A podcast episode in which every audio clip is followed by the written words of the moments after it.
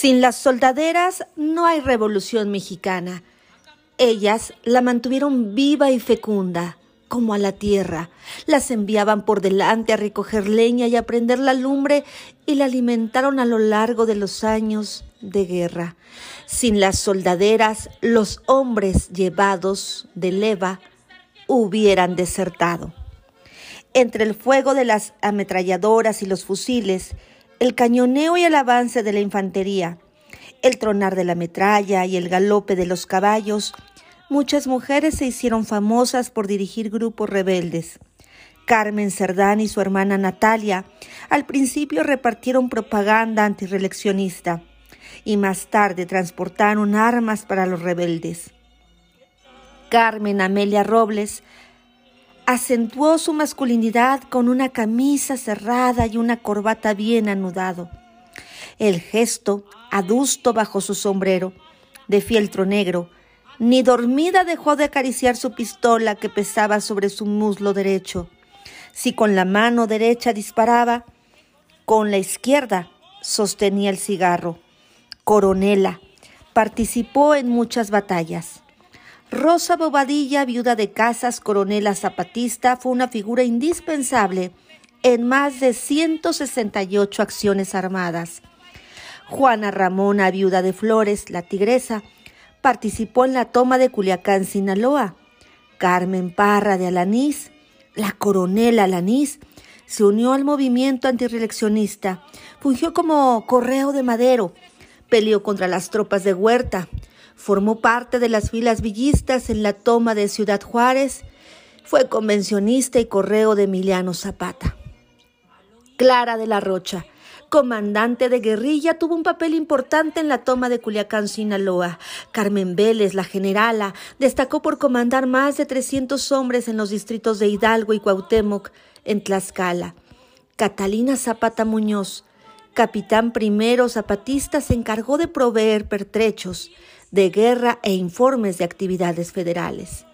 Ángela Gómez Saldaña, agente confidencial de Zapata, llevaba y traía información a los jefes zapatistas sobre las acciones de los federales, conseguía y repartía armas a los campamentos revolucionarios.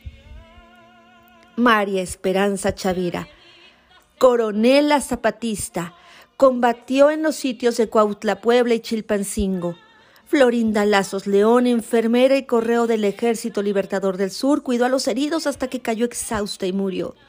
Nada le espantaba, ni las manos arrancadas de cuajo, ni los huesos pelados, ni el vientre destripado, ni la cabeza ensangrentada. Encarnación Mares, Chonita, se incorporó al lado de su marido al décimo regimiento de caballería constitucionalista en 1913. A lo largo de su carrera militar obtuvo los grados de cabo, sargento segundo, sargento primero y subteniente. Destacó en diversas batallas. Muy hábil en el manejo de animales briosos, domaba potros al igual que la nacha ceniceros de Nelly Campobello. Se vestía de hombre y engrosaba la voz al hablar.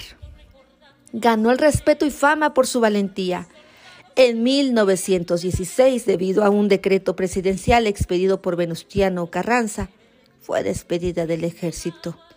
Así como estos, muchos nombres, muchas historias que nos muestra la gran Elena Poniatowska en su obra Las Soldaderas, que puedes encontrar en las bibliotecas de Tulancingo una obra que además de textos ejemplares, narrativas excepcionales, tiene muchas gráficas, muchas fotografías que retratan, por supuesto, a las cientos de mujeres de estas historias vivas de la Revolución Mexicana, las soldaderas, cientos de Adelitas y Valentinas cuyo destino no sería tan ideal como los corridos que las cantan. Valientes, leales, trabajadoras, se sumaron a la batalla. Así que, pues les queremos invitar para que disfruten de esta obra que narra de manera emblemática y magistral la gran Elena Poniatowska. El fragmento que leí es precisamente de las soldaderas. En la letra de esta escritora, Elena Poniatowska, Las soldaderas, editado por Conaculta y el Instituto Nacional de Antropología e Historia. Esperemos la disfrute en este marco del 112 aniversario del inicio de la Revolución Mexicana. Tulancingo avanza en el fomento a la lectura. Un saludo desde la Jefatura de Bibliotecas en esta cápsula literaria número 40.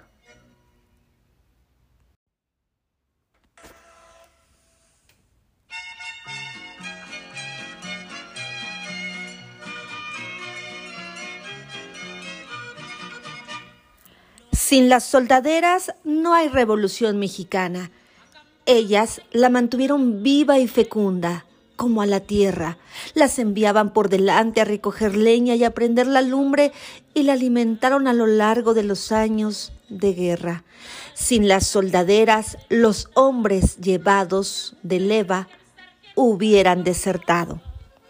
Entre el fuego de las ametralladoras y los fusiles, el cañoneo y el avance de la infantería, el tronar de la metralla y el galope de los caballos, muchas mujeres se hicieron famosas por dirigir grupos rebeldes.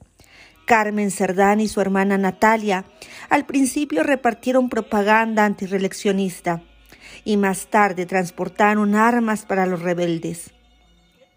Carmen Amelia Robles acentuó su masculinidad con una camisa cerrada y una corbata bien anudado. El gesto, adusto bajo su sombrero, de fieltro negro, ni dormida dejó de acariciar su pistola que pesaba sobre su muslo derecho.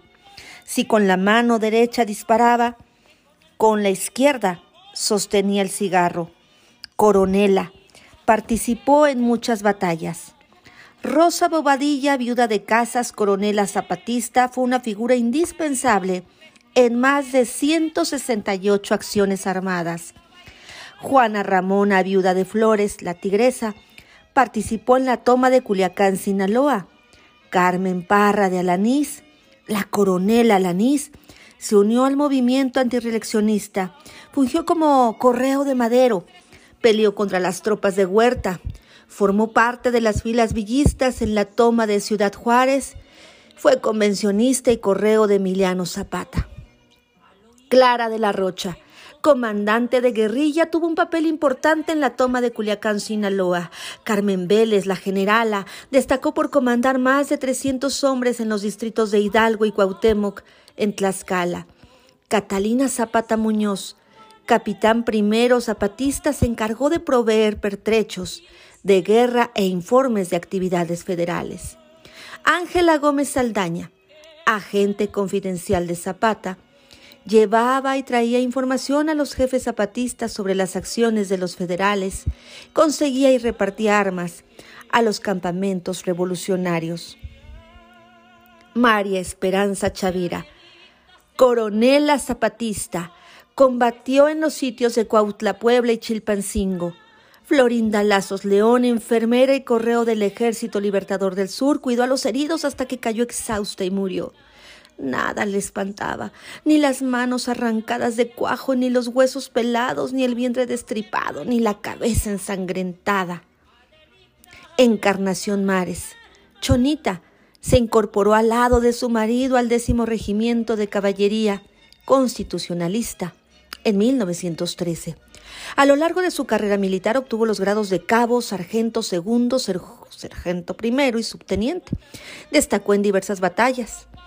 Muy hábil en el manejo de animales briosos, domaba potros al igual que la nacha ceniceros de Nelly Campobello. Se vestía de hombre y engrosaba la voz al hablar. Ganó el respeto y fama por su valentía en 1916, debido a un decreto presidencial expedido por Venustiano Carranza, fue despedida del ejército. Así como estos, muchos nombres, muchas historias que nos muestra la gran Elena Poniatowska en su obra Las Soldaderas, que puedes encontrar en las bibliotecas de Tulancingo. Una obra que además de textos ejemplares, narrativas excepcionales, tiene muchas gráficas, muchas fotografías que retratan, por supuesto, a las cientos de mujeres de estas historias vivas de la Revolución Mexicana, las soldaderas, cientos de Adelitas y Valentinas cuyo destino no sería tan ideal como los corridos que las cantan. Valientes, leales, trabajadoras, se sumaron a la batalla. Así que, pues les queremos invitar para que disfruten de esta obra que narra de manera emblemática y magistral la gran Elena Poniatowska. El fragmento que leí es precisamente de las soldaderas, en la letra de esta escritora, Elena Poniatowska, Las soldaderas, editado por Conaculta y el Instituto Nacional de Antropología e Historia. Esperemos la disfrute en este marco del 112 aniversario del inicio de la Revolución Mexicana. Tulancingo avanza en el fomento a la lectura. Un saludo desde la Jefatura de Bibliotecas en esta cápsula literaria número 40.